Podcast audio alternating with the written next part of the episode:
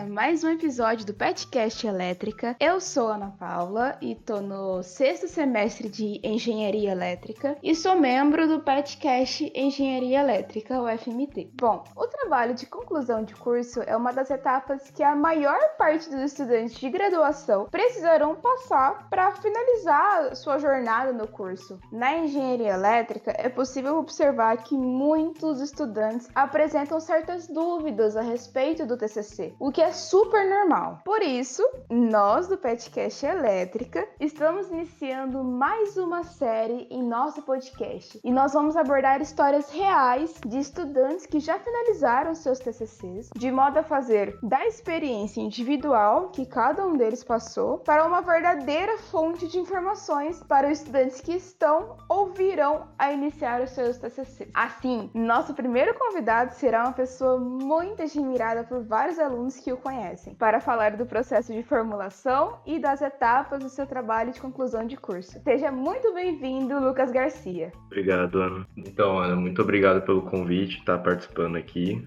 É, é bastante interessante passar um pouco da minha experiência com o TCC. Sobre minha trajetória na faculdade, é, não foi nem um pouco fácil, mas felizmente aí consegui concluir meu curso e com direito a nota 10 aí no meu, na minha defesa.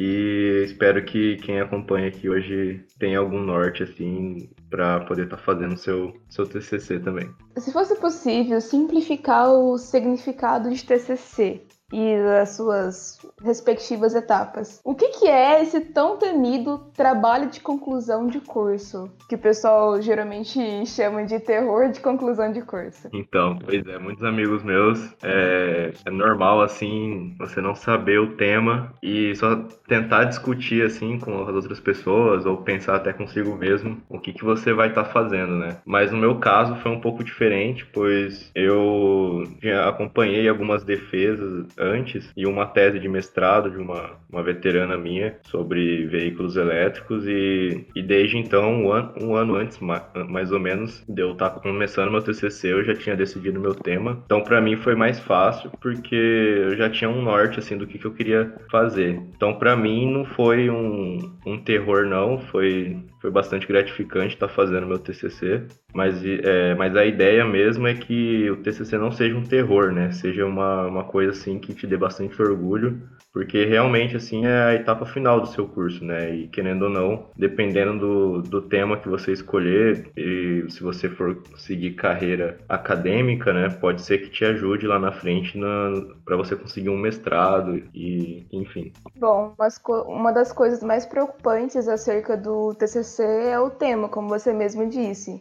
E que até mesmo seus amigos tiveram muita dificuldade de escolher o tema correto para produzir um TCC fluido, que faça sentido. Qual foi o seu tema e como que você chegou até ele?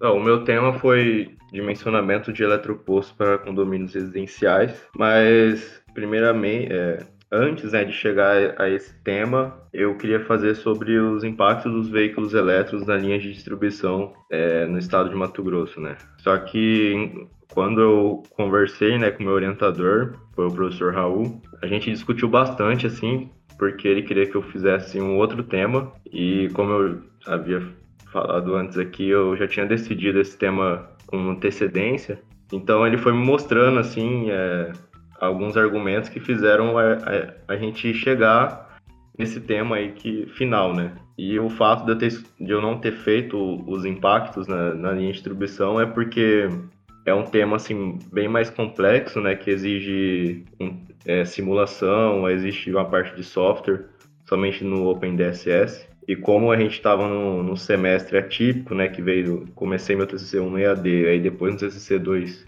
foi no presencial com um semestre com parece que 84 dias letivos, então seria bem difícil eu conseguir fazer ele com excelência, né? Então acabou que a gente chegou nesse tema final aí. Você citou o Raul, como que foi o apoio que você recebeu dele? Como que ele te orientou? E como que você acredita que a escolha de uma orientação adequada influencia nas etapas restantes do TCC e na apresentação do trabalho? Vou começar respondendo a segunda pergunta.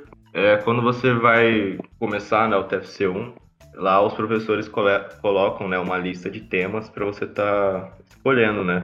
Te dando um norte, caso você não, não tenha ainda ideia do que fazer, né?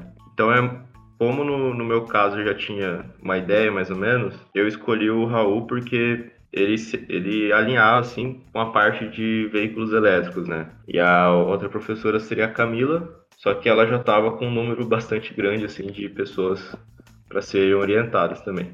Então é, escolhi o Raul e o, o, método que a gente utilizou no começo ali a gente fazia uma reunião semanal e, e aí ele me passava as ideias assim do que, que eu tinha que pesquisar e e tudo mais, assim, porque querendo ou não, a ideia do professor é mais orientar mesmo, né?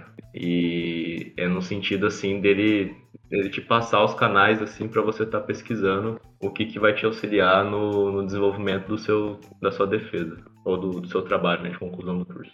Além da apresentação do documento do TCC, é necessário que haja uma apresentação desse trabalho para uma banca avaliadora. Como é que foi a sua experiência? Então, mano, é, no, no, meu caso, eu gostei muito, assim, da minha experiência defendendo o TCC. Eu consegui defender presencialmente, né? Então, eu convidei algumas pessoas para estar tá prestigiando esse momento, assim, que eu acho que é bastante importante a gente ter, é, por exemplo, a família presente, os amigos, porque é o momento ali final, né? De tudo que, de toda a trajetória trajetória que você fez durante a faculdade. Então, realmente, assim, eu sou um pouco diferente, assim, da maioria, porque, querendo ou não, assim, acho que 80% das pessoas que defendem o TCC preferem defender só pro, pro orientador e pra banca avaliadora, porque ficam meio mais nervosos e, e tudo mais. Mas no meu caso é ao contrário, eu fico mais confiante quando tem pessoas que querem ver eu defendendo ali bem e tudo mais. Então, para mim, foi uma ótima experiência. Bom, bom, a gente falou sobre o TCC, a gente falou sobre fazer o TCC, né? Sobre o orientador, a gente falou sobre a apresentação. Agora vamos falar sobre burocracia. Por quais burocracias você passou até a entrega do seu TCC? E quais delas você indicaria para os ouvintes se atentarem mais durante a confecção dos seus trabalhos?